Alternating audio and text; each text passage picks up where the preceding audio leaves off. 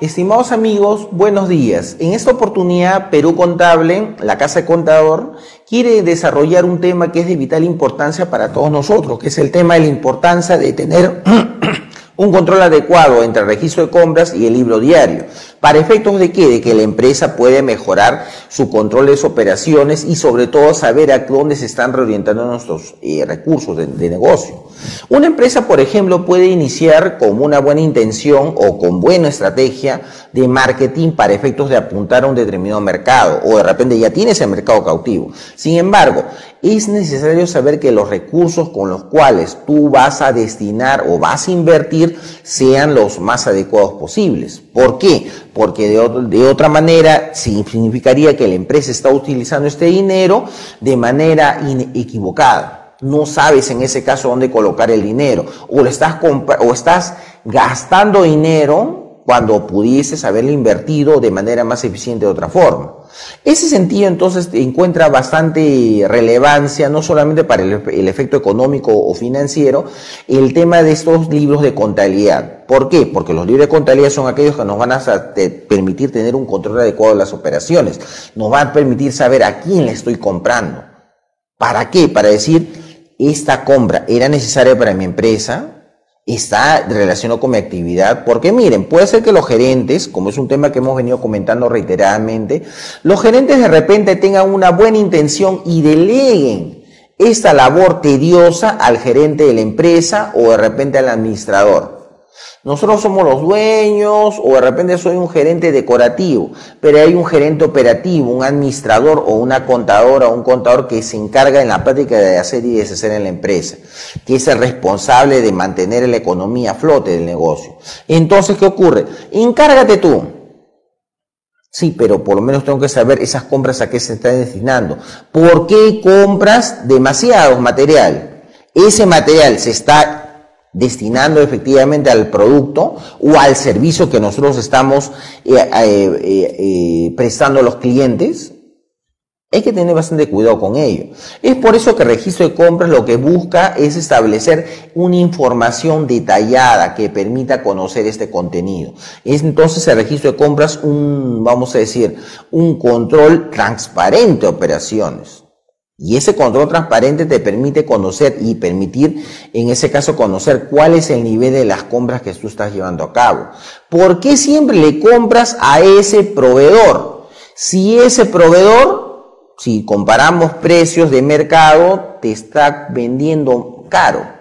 O sea, los recursos del negocio, en lugar de tú negociar con otros proveedores de la competencia, simplemente estás eh, favoreciendo a un tercero y no al negocio que es la razón de serle la inversión económica. Entonces, por eso el registro de compras se encuentra bastante, vamos a decir, relevancia en ello. No solamente el registro de compras tiene que ser entendido por un mecanismo de control auxiliar que te permita conocer una cifra que forma parte de la estructura del impuesto general a las ventas. Ustedes saben que cuando se tributa el IGB se tributa IGB de las ventas menos el IGB de las compras conocido como crédito fiscal. Obtienes un resultado del cual lo vas a tener que aplicar, las, las retenciones del IGB, percepciones, saldos a favor que, tengas para recién determinar la carga mensual vía PTC 21 el registro de compras no puede ser tributarizado, sino tiene que ser entendido como un medio de transparencia siempre y cuando esté bien determinado, bien agrupado, que contenga lineamientos específicos que lo sabemos por la práctica contable. Ahora, y el libro diario, el libro diario centraliza la universalidad de operaciones de contenido económico que corresponden, en ese caso, al quehacer o al vaivén devengado día a día por la empresa o negocio. Es entonces el libro diario el que no, va a contener también la información del libro diario. Pero en el libro de registro de compras, perdón, en el registro de compras se va a agrupar en ese caso, además de otros libros de contabilidad, conjuntamente como el registro de ventas o el libro, eh, libro caja o otros libros auxiliares, van a vertir información a este libro diario. En otras palabras, el libro diario va a centralizar, pero como va a centralizar operaciones, tiene que tener también el respaldo correspondiente que permita soportar las cifras que se han ido acumulando y que se han venido estableciendo cuál es el saldo, deudor o acreedor. Para efectos de que en ese caso la estructura contable cumpla sus objetivos y que el estado financiero está totalmente respaldado. Entonces, el libro diario es un vamos a decir, un instrumento de carga probatoria que permite en ese caso conocer cuáles las cifras que posteriormente han ido a parar dentro de un estado financiero y que van a repercutir sobre mi estado de situación financiera o sobre mi resultado que después va a tener impacto tributario al hacer el examen fiscal. Entonces es relevante. ¿El libro diario eh, de por sí permite sustentar operaciones? Sí, sobre todo tiene estrecha vinculación con el impuesto a la renta. Generalmente cuando SUNAT ha hecho una fiscalización tributaria, el libro diario lo asocia directamente al control del impuesto a la renta determinado porque es un impuesto de naturaleza anual. Entonces, como registro, el libro diario permite acumular estas operaciones de enero a diciembre o dentro del periodo de referencia, nos va a permitir en ese caso conocer estas cifras y conocer a qué momento ocurrió por qué ocurrió, nos va a permitir tener información, nuevamente llegar a la transparencia. Entonces, si nosotros no queremos verlo desde el punto de vista netamente tributario, sino de control financiero o del control de los recursos que esa agencia como negocio y que han invertido con total buena fe y con total libertad los accionistas o dueños del negocio, entonces vamos a ver a dónde está yendo para el dinero. Pero obviamente el libro diario también me va a permitir controlar y establecer. Un momentito, ¿por qué agrupas operaciones? ¿De dónde salen? ¿Por qué las has hecho? ¿Están involucrados con tu negocio o simplemente estás tratando de transparentando o lavar dinero de otro lado? Noten en ese caso la diferencia. Es por eso que el libro diario va a ser bastante vital para poder conocer o para que por lo menos se pueda describir eh, qué está ocurriendo en el de estos tipos de negocios. Siempre todo orientado hacia la transparencia. Entonces, eh, partimos de que estos libros de contabilidad vinculados con asuntos tributarios son bastante relevantes registro de compras para el IGB, porque sabemos que el IGB por su estructura, IGB ventas menos IGB las compras. Y para efecto del impuesto a la renta, el libro diario. Este libro diario que obviamente también agrupa no solamente a las compras, sino también a los niveles de ingresos. Entonces, es necesario resaltar que si SUNAT, por ejemplo, basara una fiscalización vinculada al impuesto a la renta respecto a tu registro de compras, evidentemente la fiscalización estaría mal determinada. Y ya hay jurisprudencia del Tribunal Fiscal a tal efecto, en el cual SUNAT ha querido reparar al contribuyente el costo de ventas solamente luego de haber eh, analizado únicamente registro de compras, lo cual el Tribunal Fiscal de manera totalmente coherente ha dicho que eso no es posible. ¿Por qué? Porque por su naturaleza el registro de compras tiene otro objeto. Ah, miren, entonces no es correcto que una fiscalización del impuesto a la renta solamente se base en el registro de compras y en el registro de ventas sino que involucra una serie de información adicional que permita conocer las situaciones que están inmersas dentro de este tipo de impuesto específico. No puede mezclarse entonces la, el análisis de un impuesto, el IGB, con el análisis del impuesto a la renta o al inverso, porque el ámbito de aplicación es diferenciado. Ah, de, igual manera, entonces, no podría atribuirse, por ejemplo, conceptos del impuesto a la renta y aplicarlos para, por ejemplo, el registro de compras. Sería entonces absurdo pensar o sostener criterios o ideas vinculados a el devengo del registro de compras. El devengo no se analiza con el registro de compras. Y eso es necesario que ustedes lo tengan en cuenta. El criterio de lo devengado es un criterio internacional que emana de la naturaleza financiera contable y que va a tener repercusión tributaria, claro está, en nuestro sistema tributario peruano. Pero el devengo es un concepto que está asociado al impuesto a la renta porque bajo el principio de legalidad, la propia legislación del impuesto a la renta así lo atribuye en el artículo 57, sin perjuicio que no desarrolle el criterio de devengado. Pero en el IGB, se, bajo el principio de legalidad, ¿existe una norma que te hable que para el IGB se tiene que aplicar el criterio de vengado? No. O sea, no puedes aplicar el criterio de lo de vengado para efecto del IGB. Entonces resultaría totalmente absurdo sostener que el criterio de lo de vengado en el IGB porque no es totalmente incoherente y vulnera el principio de legalidad. Entonces, un análisis tributario con, concreto tendría que enfocarse en, ese, en esos tipos de escenarios.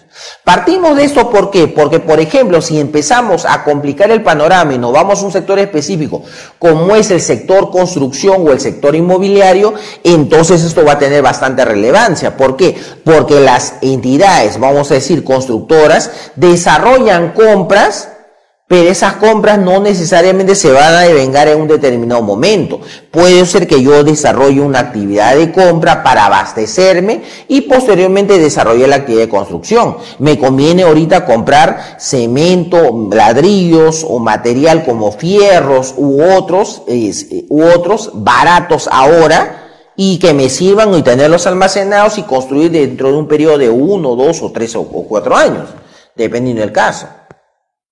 Entonces, por eso que el control del impuesto a la renta de una empresa constructora no puede estar asociado únicamente al análisis de registro de compras. No puede ser, estaría totalmente errado. Ustedes que seguramente van a tener algunas fiscalizaciones tributarias en este, no solamente en este tipo de sectores, podrían en ese caso identificar cuál es la motivación por la cual SUNAL establece ese tipo de reparo y cuáles son los elementos que han tenido a la vista. ¿Por qué? Porque si el análisis de SUNAT lo plantea de esa manera equivocada, tendrían que plantear una nulidad total. ¿Por qué? Porque el enfoque de SUNAT estaría totalmente equivocado. Y lo van a ganar el caso. De repente no lo ganan en primera instancia, pero lo pueden ganar en vía apelación ante el Tribunal Fiscal. Y en una eventualidad que de repente el Tribunal Fiscal no lo haya enfocado bien, pueden impugnar el caso judicialmente vía demanda contencioso administrativa y ganarlo. ¿Por qué? Porque el Poder Judicial lo va a asumir con otro tipo de criterio más claro, más transparente, orientado a que el contribuyente pueda ejercer una buena defensa. Es por eso que en Perú Contable nosotros esos temas los vamos a venir desarrollando. Hay varias empresas del sector construcción inmobiliaria que nos han comunicado justamente que tienen ese tipo de incongruencias y que obviamente vienen litigando esos días, estos casos del día a día. Y lo tienen no solamente en un presente escenario, sino también desde, desde hace varios años. Es por eso que nosotros, con la experiencia que tenemos justamente en estos casos, vamos a vertir también invirtiendo en las ediciones digitales, en los comentarios que también he venido señalando. Pero es motivo entonces para ello de resaltar la, la vital importancia de tener un adecuado control en el registro de compras y en el libro diario. En otras palabras, no se le puede dar esos libros tan trascendentes para contener la empresa a una personal que recién está empezando.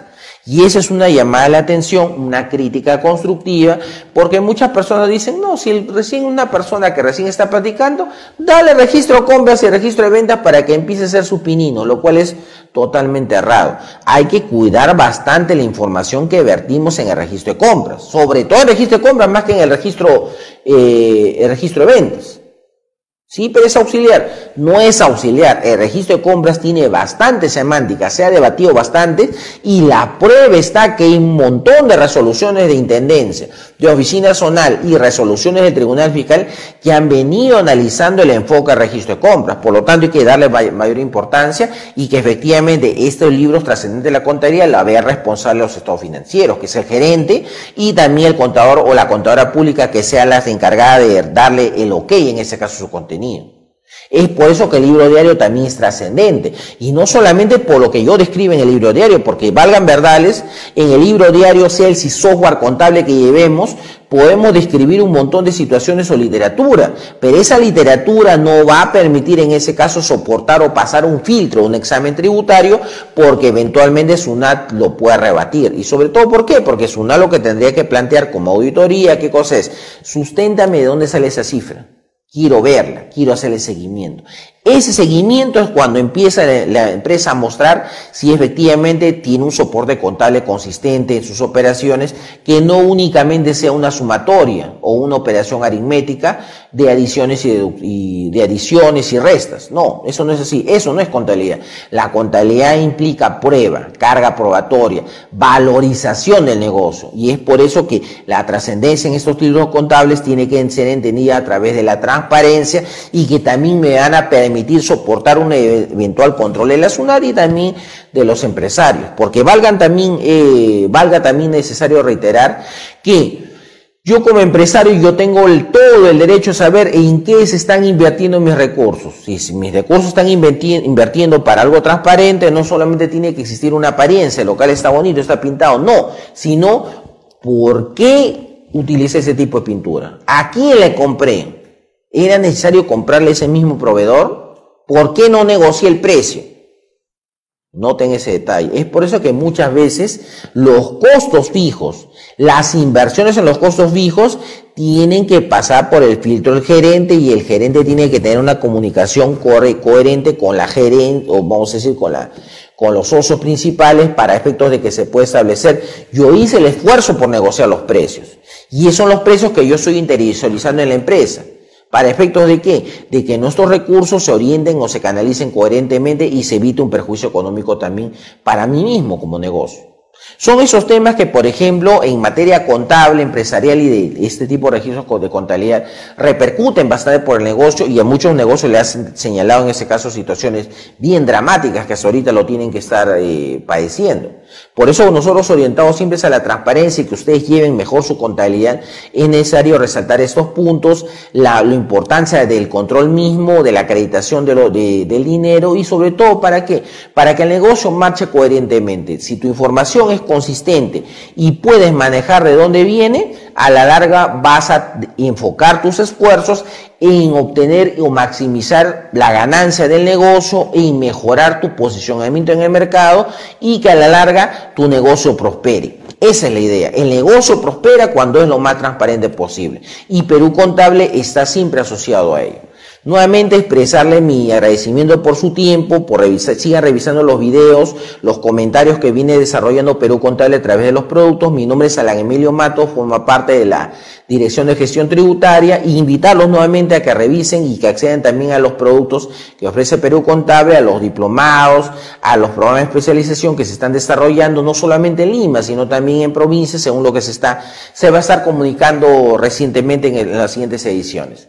Nuevamente agradecerle mis agradecimiento y que pasen un bonito día.